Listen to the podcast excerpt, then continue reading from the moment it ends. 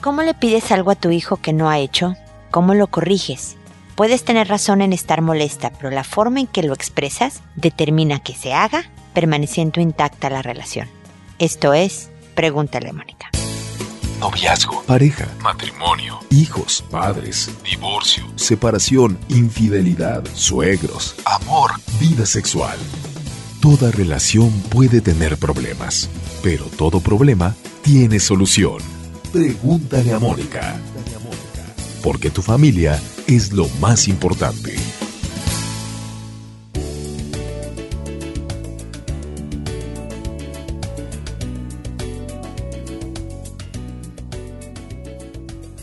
Bienvenidos amigos una vez más a Pregúntale a Mónica. Soy Mónica Bulnes de Lara, como siempre, feliz de encontrarme con ustedes en este frío día de otoño acá en Chile pero afortunadamente al lado de mi perrota, Calici es una labrador chocolate que le gusta pegarse a las personas para sentirse querida y afortunadamente funciona como bolsa de agua caliente en estos días. Así que todo, todo está bien. Tequila, la otra perrita, no sé por dónde ande, pero la que me está sirviendo de calentador portátil es acá Calici para acompañarme hablando con ustedes de temas como el que nos reúne el día de hoy cómo corregimos a los hijos en realidad, ¿no? Cuando nos damos cuenta que le pediste, no sé, ordenar su habitación y, te asomaste a su cuarto, no lo ha hecho y se lo habías pedido claramente en la mañana o, le pediste que pusiera la mesa en lo que tú hacías algo en tu habitación y bajaste a la cocina y no estaba hecha la puesta la mesa y entonces vienes y le llamas la atención. O sea, la verdad es que como decía en la introducción, puede que tu enojo esté fundamentado. El hombre, la mujer no hizo lo que le pediste, porque los tiempos de los hijos pues funcionan en otra dimensión distinta a la de los padres. Cuando a un hijo se le dice, por favor ordena tu habitación, pues la expectativa de un papá es que el hijo diga, claro que sí, mamá, ahora mismo, y se para el niño, la niña, y se pone a ordenar la habitación. Generalmente lo que sucede es que le dices ordena tu habitación y o no te contesta o te dice sí mamá y tiene la intención dentro del próximo siglo de hacerlo. No es que no quiera hacerlo, no es que no vaya a hacerlo, pero no va a ser en los próximos 365 días. Pero la forma que va a determinar que efectivamente lo que tú quieres se haga, la forma que va a determinar que el niño o la niña esté motivado a hacerte caso es una forma cordial. Fíjate tú lo difícil que es ser papá. Porque tú estás enojada. No hizo el niño lo que le pediste. Entonces dígasle, ¿no te pedí que ordenaras tu cuarto? O sea, ¿cuántas veces te lo tengo que pedir? ¿Tengo que esperar a gritarte para que lo hagas? Y no, no es cierto, no hemos estado ahí todos los padres de familia ya en la desesperación y frustración de ver que somos ignorados. Y entonces el niño con hartancia te empieza a rezongar, pero es que lo iba a hacer, pero no ahorita porque estaba en medio de mi juego, es que tú siempre te enojas por todo, es que todo me lo pides a mí, y entonces tú le contestas, no es cierto, yo también hago cosas y explosión nuclear. Y además de que pues se daña la relación, no si pasa una vez, ¿eh? La verdad es que una vez se vale tirar todos los principios por la ventana, perder los estribos y desahogar tu furia. No vas a lograr mucho más allá de desahogarte. Pero una vez no pasa nada, siempre y cuando tu furia sea dentro de una furia normal de un padre de familia. Pero cuando es un patrón de conducta, cuando todo lo que le dices a tu hijo es, mira, quiero que recojas tu cuarto, pero si no lo haces antes de las 12 del día, no vas a ver la televisión o el videojuego o tu celular las próximas tres semanas, porque sabes que estoy muy cansada de tu actitud. Me estoy explicando esta postura amenazante, esta postura de ultimátum, aunque esté fundamentada, vuelvo a repetir, no va a lograr mucho. La verdad es que tenemos que ser bien claros con los hijos. Hijos quiero o hijo, hija, quiero que este cuarto esté ordenado y dale un rango de tiempo para que no sea inmediato, antes de las seis de la tarde. Este fin de semana debe de quedar listo. Es en serio, te voy a pedir que quede listo antes del domingo, por decirte algo. Y ordenar tu cuarto no quiere decir amontonar todo, aventar todo en el closet o abajo de la cama. ¿Ok, hijo? Ok. Seguramente lo va a hacer en el último minuto del domingo posible y el orden va a ser relativo. Pero hubo una acción de obediencia, de hacerse cargo de lo que le pediste, y eso es un avance en la relación padres e hijos. Las expectativas de un papá son sumamente elevadas para los hijos. Hay hijos que inmediatamente te dicen sí, como no, mamá, y arreglan, bueno, mejor que tú las cosas. Pero estadísticamente son los menos. Tenemos que ser hábiles para lograr que las cosas se hagan pero al mismo tiempo que sea tan de buen humor de, oye, hijo, la otra vez, de verdad lo hiciste a las ocho y media de la noche, viejo. La verdad es que yo estaba súper tensa todo el fin de semana nada más de ver tu cuarto, cerré la puerta todo el fin de semana para no verlo. Sabes que en esta ocasión, meses después que otra vez el cuarto está arreglado, te voy a pedir que sea antes de las 5 de la tarde del domingo, ¿ok? Ay, mamá, es que también, ya sé, ya sé, soy una exagerada, qué horror esta madre capataz que tienes, viejo, pero sí, antes de las 5. Si no se hace, sí hay consecuencias, que también se pueden hacer, ejercer las consecuencias, el castigo, digamos, por no haberte hecho caso, de una manera, y estoy haciendo comillas, amable. A ver, hijo, permiso, le agarras el celular. ¿Por, qué? ¿Por qué me agarras mi celular, mamá? Pues porque no ordenaste tu cuarto. Tú sabes, o sea, debe de haber una consecuencia, viejo. No puede ser que me ignores y no pase nada. No, mamá, pero ¿y si lo arreglo ahora? Pues si lo arreglas ahora, te lo regreso mañana en la mañana o te lo regreso a las 8 de la noche, suponiendo que no son las 7.59, ¿no? Pero la verdad es que no me gusta ser ignorada, viejo, y, creo que a ti no te gustaría que yo te ignorara. Pues a veces me ignoras, bueno, indícamelo para no volverlo a hacer. Pero si nos ponemos a, no, yo nunca te ignoro, tú, da, no funciona los hijos bloquean estos ataques que perciben de sus padres y por lo tanto menos hacen y se daña la relación. No es fácil, se requiere de paciencia y de verdad muchísimo autocontrol, pero se puede y se va haciendo una cultura familiar en donde sí se hacen las cosas, donde hay una disponibilidad, una accesibilidad para hacer cosas dentro de los parámetros de lo que es un hijo. Espero que mis comentarios iniciales les hayan sido de utilidad pónganlos en práctica, se hace un paso adelante, dos atrás, pero de verdad traten de aplicarlos en la casa y cuéntenme cómo les va. Ustedes saben que me pueden escribir desde mi página en el botón envíame tu pregunta, www.preguntaleamónica.com. Ahí hay muchos artículos y desde luego más de 1020 episodios con pura información sobre relaciones interpersonales, ya sea de pareja, de hijos, en el trabajo, etcétera. Herramientas de inteligencia emocional para ayudar a mejorar nuestras vidas. Ok, entonces no duden en hacerlo y recuerden seguirnos por Instagram, por LinkedIn, por Pinterest, por Facebook, por todos lados. Este, hay videos también en YouTube, etcétera, de Pregúntale a Mónica. Y ahora me dispongo a responder sus consultas, que lo hago por orden de llegada, que a todo mundo le cambio el nombre para conservar el anonimato, también le cambio el nombre a los personajes que están dentro del mensaje para de verdad resguardar la identidad de todos los involucrados, que lo hago por audio y no por escrito para alcanzar a más gente, por escrito solo le respondo a una persona, por audio nos escuchan por este podcast que se llama este programa en internet, nos escuchan de muchos países, de muchos lados y demás, y entonces llegamos a, más gente, que me tardo en responder porque tengo trabajo, porque tengo otras eh, actividades y tengo una familia, pero que siempre respondo y siempre trato de complementar con mi respuesta la estrategia que ustedes ya hayan implementado en la situación. Así que no duden que les voy a contestar. De verdad lamento no hacerlo más rápido, pero no puedo hacerlo más rápido. Así que no me pregunten cosas que requieran una resolución inmediata, sino temas más generales de, de formación de los hijos, de mejoramiento de la relación de pareja, de mejoramiento en mi vida laboral, por ejemplo, personal.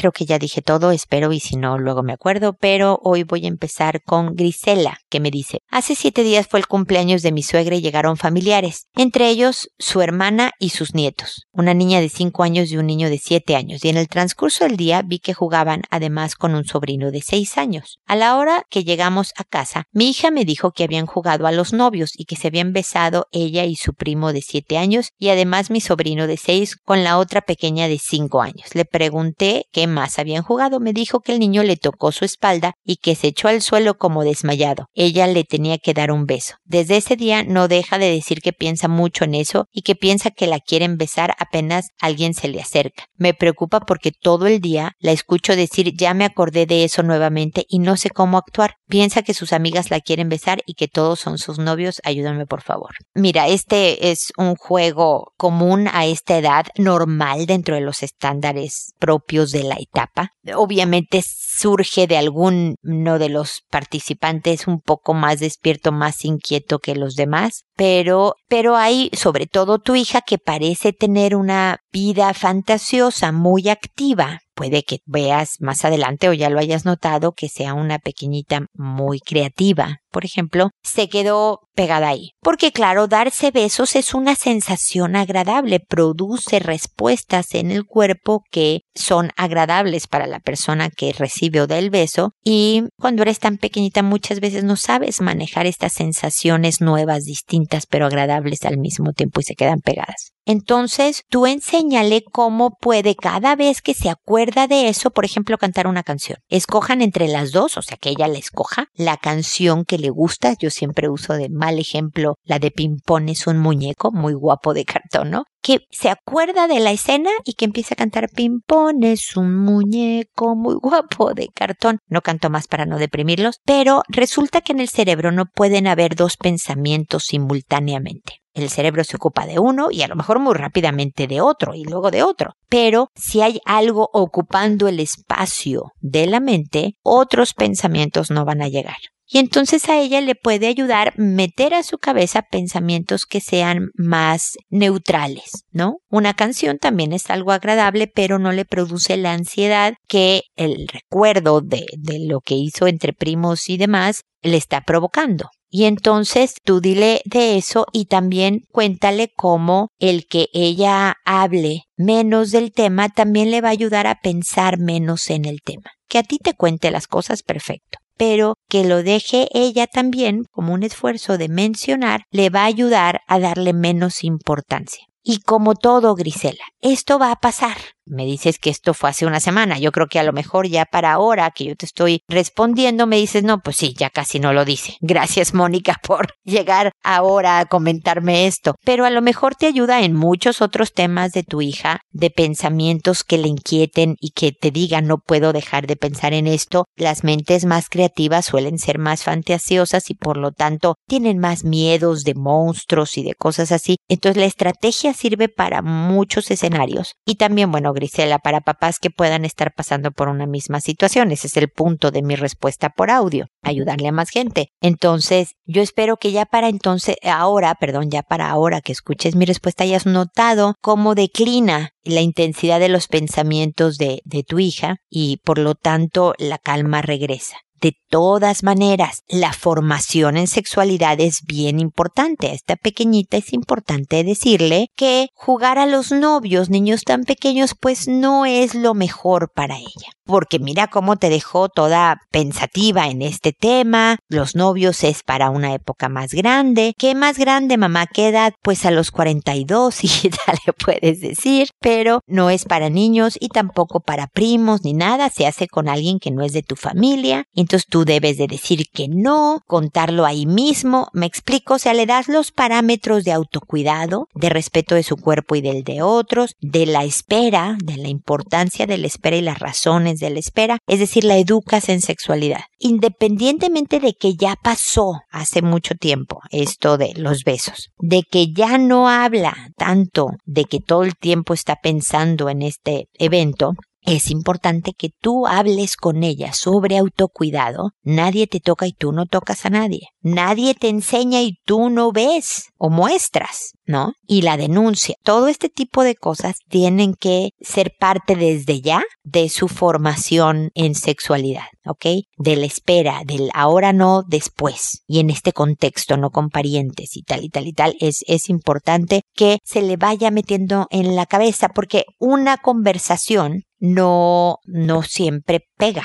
¿no? No siempre funciona para internalizarla. Yo me acuerdo que por ahí de los cinco años, mi hijo me preguntó cómo nacen los bebés, en particular cómo es que la semillita del papá y la semillita de la mamá se juntaban, ¿no? Y un par de años después me volvió a preguntar algo muy parecido, como que al no le esa conversación que tuvimos le resolvió en su momento algunas inquietudes, pero no le había quedado verdaderamente claro y, y comprendido y procesada la información y por lo tanto me, me preguntó nuevamente algo parecido. Entonces, esto no es de una conversación, es de varias, como ves, espaciadas, no, no diario ni mucho menos para que la niña memorice, pero el autocuidado es fundamental para el buen desarrollo emocional y físico de cualquier niñito. Entonces hay mucho todavía que hacer con tu hija con respecto a este escenario y en general a su formación en sexualidad. Ok, Grisela, espero que sigamos en contacto. Luego está Hermila, que me dice, Mónica, una mamá del colegio me escribe compartiéndome que fue citada por el colegio porque su hijo y otro amiguito estaban jugando a darse besos en el pene. En el colegio consideran que es un comportamiento de exploración propio de la edad de 5 a 6 años y que es necesario plantearle al niño acciones de autocuidado en su cuerpo. En casa, el niño llevaba cerca de dos semanas con miedo a estar solo, baño, cuarto, etc. Sin embargo, al ella hablar con el niño, éste le dice con dificultad y vergüenza que son besos en el pene y en la colita, y que el otro niño es quien propone el juego. Se evidencia también que fue en varias ocasiones. ¿Cuál debería ser un buen plan de acción para casos así por parte del colegio y por parte de los padres? Mil gracias. Mira, Hermila, es normal de la etapa, entre los cuatro y los seis, siete años, tener conductas de experimentación y exploración dentro del tema de sexualidad, como lo que habíamos oído de Grisela, ¿no? Jugaron a los novios y se dieron besos en la boca y entonces el otro se desmayaba y tú me tienes que despertar casi casi como la bella durmiente, ¿no? Como una historia de cuento de hadas. Es normal que a lo mejor se enseñen los genitales ¿no? Y a lo mejor hasta que se toquen, ¿no? Para ver cómo se sienten. Besos en los genitales ya no es tan frecuente, Hermila. Un parámetro es qué tanto se parece esta conducta a una que corresponde más a un adulto, ¿no? Porque que una niñita de tres años se levante el vestidito enseñando sus calzones, pues puedes decir, pues sí, es una pequeñita haciendo algo propio de su edad, igual se le tiene que decir que no y poco a poco ser pudorosa y cuidar y para cuidarse, pero no es algo que tú veas en los adultos tampoco, no en la calle la señora levantándose el vestido, ¿no? El parámetro es que tanto se parece la conducta a algo más de adultos y esta de los besos en los genitales y en el trasero suena más de adultos. Es decir, es y, tu hijo, oh, perdón, no es tu hijo, es el hijo de esta señora. Además, el índice de ansiedad, de estar solo y de todo esto prueba de que para él es un tema que le ha causado problema, por decirlo menos, ¿no? Entonces, yo creo que esta mamá obviamente debe también no solo hablar con el hijo en los mismos términos que yo le decía a Grisela, ¿no? De autocuidado, respeto, quién te toca, tú a quién tocas, cómo, ¿no?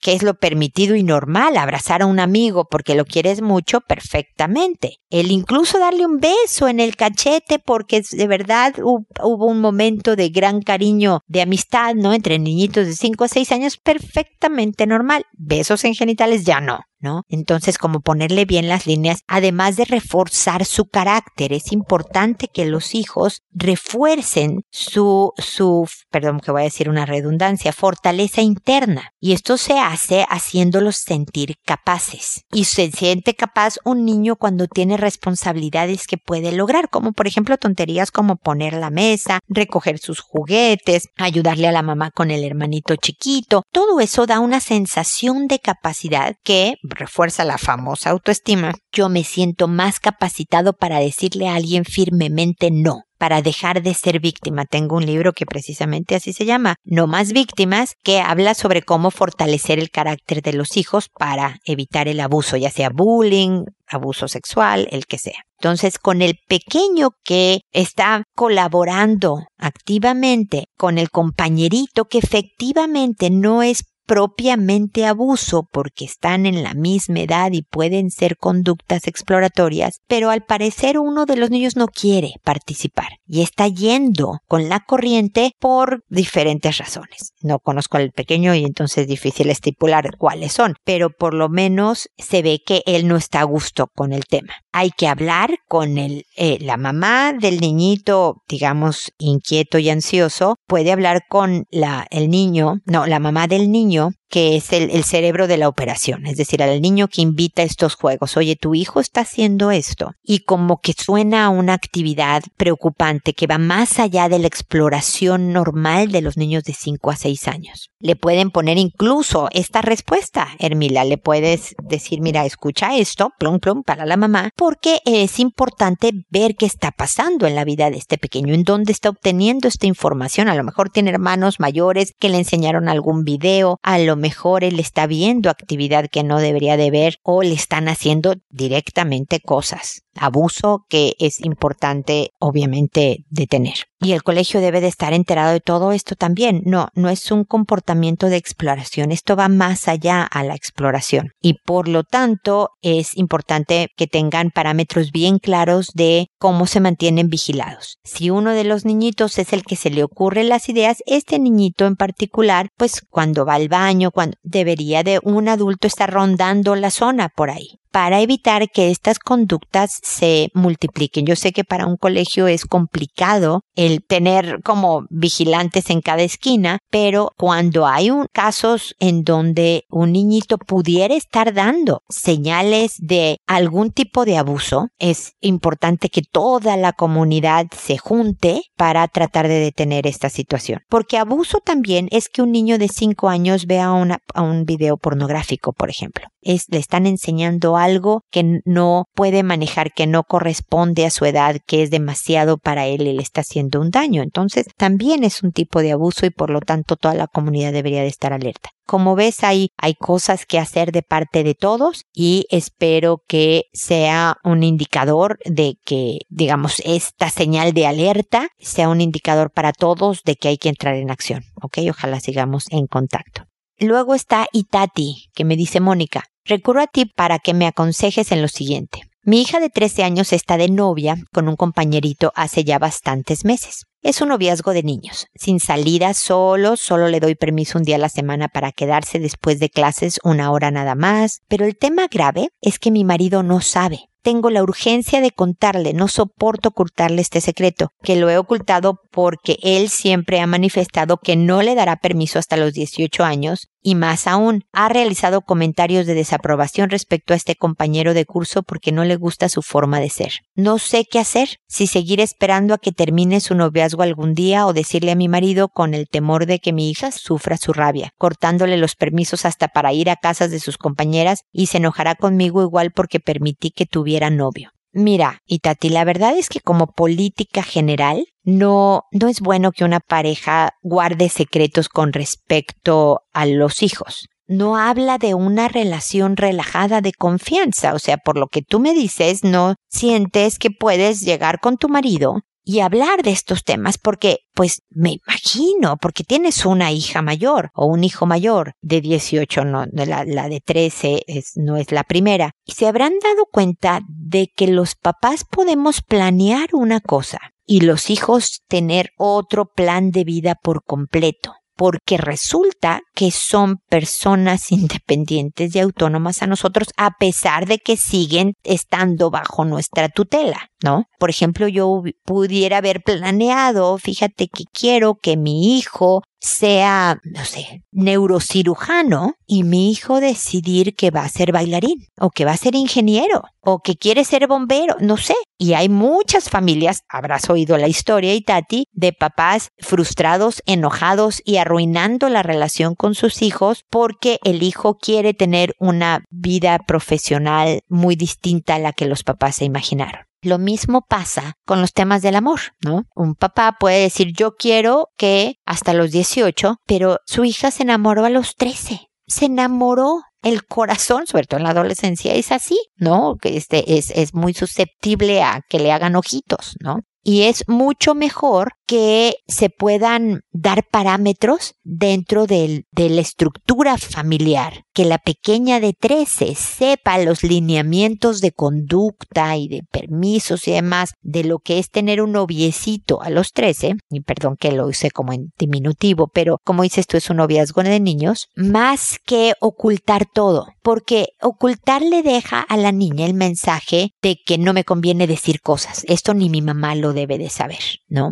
Ya que le tapamos a mi papá algo importante porque no me convenía, esto ni mi mamá, ¿no? Es esta cultura de, si no la mentira, por lo menos la no sinceridad en temas que a lo mejor sería más importante que la hija comentara en casa y tuviera confianza, ¿ok? Y muchas veces la pareja tiene que funcionar como equipo, ¿no? De, oye, ¿qué crees? Fíjate que nuestros planes eran que hasta los 18 y siempre hablen en plural y Pero tu hija se enamoró. No, yo le prohibí. Entonces, ¿sabes qué? Yo no creo que esa actitud nos ayude a generar confianza, cercanía y demás. Es mejor, como dicen, creo que son los chinos, ¿no? Esta sabiduría de a tus amigos hay que tenerlos cerca y a los enemigos más aún. ¿No? Y no es porque este pobre jovencito de 13 sea un enemigo, pero es alguien que tienes, eh, prefieres que el noviazgo, entre comillas, suceda en casa. A lo mejor esto de que vente, no sé, a los sábados a comer y tenerlo en observación, si el papá le quiere especificar qué es lo que no me gusta de tu compañerito o de tu novio, mira, me preocupa esto. Más allá de los posibles celillos que el papá pueda sentir de su hija enamorada, a lo mejor no es el caso, tienes que dar como información concreta. Hija, veo que cuando estás con sus amigos no te hace ningún caso. O fíjate que tú venías con algo súper pesado cargándolo y él ni te volteó a ver. Olvídate de que te ayudara. O no, a lo mejor pensando en cosas concretas de por qué no me cae bien este muchacho, resulta que no encuentro y que a lo mejor mi tema es otro y no en sí, digamos, la calidad del sujeto. ¿Ok? El objetivo aquí, y por lo que les ponemos restricciones a los hijos, es porque queremos que estén más preparados para manejar cosas de acuerdo a su edad. Pero definitivamente nos pasa con los hijos en muchos temas que se nos van a adelantar a nuestros planes. Y restringir, sobre todo en la adolescencia, no es tan buena estrategia. Más bien provocan distancia y hasta en algunos casos, pues mentiras. El hijo nos deja de oír porque como la traes en contra de él, papá, entonces nos... Y tú lo que quieres es que tu hija te oiga. Y no solo te oiga, sino que considere lo que estás diciendo. Y no solo considere lo que te estás diciendo, sino que lo tome en cuenta para sus decisiones. Es decir, que tu eh, opinión sea de peso en su vida. Y eso lo haces más con cercanía que con restricciones en general. No funciona, tengo que poner un paréntesis aquí, para el alcohol, por ejemplo, de prefiero que tomes aquí en la casa hijita de 13, yo sé que no es el caso Itati, pero quería especificarlo a los papás porque hay temas en los que la cercanía, el permitir ciertas eh, situaciones como un noviazgo, pero con toda la estructura, con todas las reglas bien claras, es mejor, en otros casos ni siquiera el permitir la cercanía es una buena estrategia como en el caso de drogas, alcohol, etcétera, ¿no? Espero que te sirvan mis puntos de vista. Si quieres poner a tu esposo a escucharme para que sea yo la que esté diciendo estos puntos que son útiles en la formación de adolescentes y no tú, la esposa. Pero de verdad tomen en cuenta el qué tanta confianza también tu esposo está cultivando alguien que oculta porque se va a enojar muchísimo. O sea, es el miedo lo que está evitando que tú le digas, deja tu, tu hija, tú le digas a tu esposo cosas que debería de saber de sus hijas. Y es bien importante que los esposos, que la pareja, sea capaz de decirle, oye, fíjate que como le pides las cosas a los hijos, no, no es muy buena idea. Parece que estás enojado o que estás enojada. Entonces los hijos veo que se defienden y que el otro sea capaz de respirar y decir, pues sí, a lo mejor tienes razón. O sí, no me había dado cuenta, déjame me fijo un poco más. O sea, de agradecer el input, la información que el otro te da para mejorar pues tus relaciones con quien tanto quieres o en tu trabajo o en donde sea. La relación de pareja es precisamente para eso, para yo ser una mejor persona y por lo tanto debo de aguantar ciertos lineamientos para un lado y para el otro sin yo estallar y es que te enojas mucho cuando le dices a los hijos, pues ¿por qué me dicen? Ok, estás fundamentando el punto. Esto es una invitación a la reflexión personal y al análisis de la estrategia educativa mejor para los hijos en un momento dado. Espero que sigamos en contacto. Janet, por el otro lado, me dice, querida Mónica, te cuento más o menos mi problema. Tengo un hijo, Kurt, de 16 años, y está muy rebelde y insolente. Además que responde y discute todo. No se calla y puede estar mucho rato discutiendo. Mi hijo tiene respuesta y argumentos para todo. Muchas veces me deja callada y siempre argumenta él ¿por qué no? Y siento que mi hijo no nos tiene respeto. El otro día empezaron a discutir mi hijo y mi esposo y yo, literalmente al medio de los dos. Se dijeron de todo. Mi esposo empezó a regañarme diciendo que era mi culpa y que si Kurt actuaba así era porque yo no sabía educarlo y fue entonces cuando mi hijo se mete en la discusión, empieza a defenderme y lo encara pero en gruesos términos. Incluso se dijeron que no se hablarían más. Entiendo a mi esposo de que mi hijo no debe de contestarle ni menos faltarle al respeto, pero mi marido se ha ganado a pulso el odio de mi hijo, ya que desde niño lo castigaba y le pegaba cada vez que hacía algo, y a veces exagerando las acciones de mi hijo. Estoy desesperada, no sé qué hacer para que la relación entre ellos mejore o cómo hacerles entender que no deben tratarse así. A veces me dan ganas de salir corriendo y dejarlos discutiendo solos. Además, tengo otras dos hijas con un déficit intelectual moderado y tú comprenderás, no debieron escuchar este tipo de discusiones. El respeto en mi familia no existe. Mi marido me trata muy mal, trata muy mal a mi hijo y por lo tanto mis hijas tampoco me respetan. La palabra del papá es lo que pone punto final a cualquier discusión. Reconozco que prefiero quedarme callada antes de que la discusión o pelea continúe. En otras palabras, siempre le doy la razón a mi esposo y eso es lo que me hace falta, como quien dice empoderarme de mí misma. Ayúdame por favor, estoy con depresión y no exagero, estoy con tratamiento psiquiátrico por esta situación. No lo dudo, Janet, que puede ser una situación que acumula estrés crónico en el cuerpo, o sea, realmente cuando por mucho tiempo estamos en una situación de tensión, pues el cuerpo, el cerebro, la persona tiende a la depresión y a otros síntomas, Janet. Y estoy segura de que no eres la única que está sufriendo este efecto, porque cada discusión, aunque tus hijitas estén en otra habitación y nada más oigan los, los gritos, a ellas les sube el nivel de adrenalina, se estresan, nada más de escuchar. El ambiente tenso pone a todos con los pelos de punta y el cuerpo está reaccionando en concordancia. Entonces no es saludable física o emocionalmente, y mucho menos para el desarrollo de tus hijos y no para la relación de pareja. Esto parece ser una situación familiar, a lo mejor centrada en la personalidad de tu marido, a lo mejor no, pero creo que vale la pena si tienes el presupuesto, Janet, ir con un especialista a una terapia familiar. Que vayas tú primero para ponerle contexto, que invites a tu esposo, no en el sentido de, ¿sabes qué? Tú tienes problemas de ira, eh, querido marido, entonces hay que ir a que te digan, eh, porque entonces no va a ir, obviamente, y se va a defender y va a decir que tú eres la de la culpa, pues ya te echa la culpa a ti por la educación, pero le puedes decir, mira, yo tengo todo este problema y creo que entre todos podemos colaborar a mejorar el ambiente.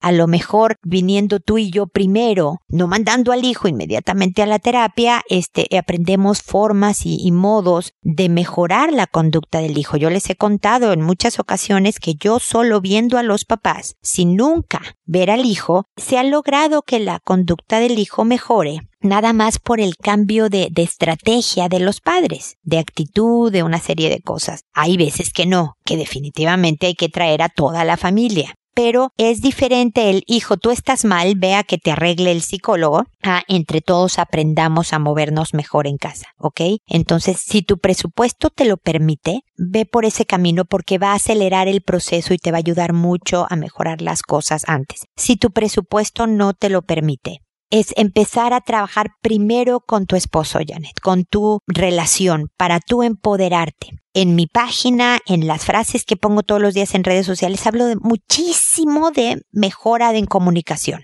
Cómo con empatía, cómo con habilidad puedes acercarte al otro para que seas más escuchada no en el momento en que está sucediendo la explosión nuclear, porque ahí nadie se está oyendo. Como puedes ver, tu hijo y él, que deben de ser muy parecidos en personalidad, pues estallan y ponen a todos en su lugar, pero nadie se está oyendo. No, esto tiene que ser en privado, cuando no esté pasando nada, en la intimidad, pero trabajando en su relación de pareja, Janet. O sea, lo primero que te sugiero es de verdad, en, en vez de hablar del hijo y de cómo se maneja tu marido con él y contigo, trabaja en acercar y mejorar tu relación. Es posible que con esto bien tu marido esté un poco más abierto a dejar entrar otros temas. ¿ok? Es un trabajo de mucho tiempo porque como me dices, esto se fue cocinando desde que Kurt, tu hijo de 16, era niño. Algo pasó en, la historia de tu marido, en, en, la crianza que tuvo, lo que sea, que la forma de educar con golpes y regaños, él creía que era lo mejor, pero realmente lo que provoca son distancia y muchísimo resentimiento y bueno, las respuestas de tu hijo Kurt es el primer paso. Por favor, permíteme acompañarte en este proceso y sigamos en contacto para ver cómo vas y por lo menos que sientas que no estás sola en todo esto y si te puedo ayudar terapéuticamente, pues contáctame por mi página a través de mi contacto. Si quieres ir con tu psicóloga que ya conozcas cerca de tu casa y todo esto, adelante, pero va a tomar tiempo, Janet.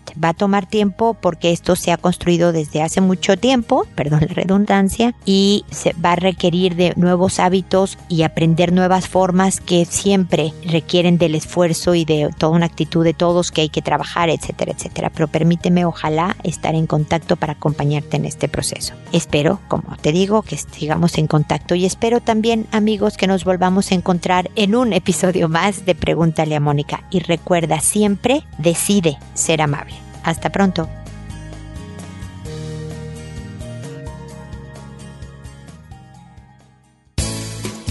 ¿Problemas en tus relaciones? No te preocupes, manda tu caso, juntos encontraremos la solución. www.preguntaleamónica.com Recuerda que tu familia es lo más importante.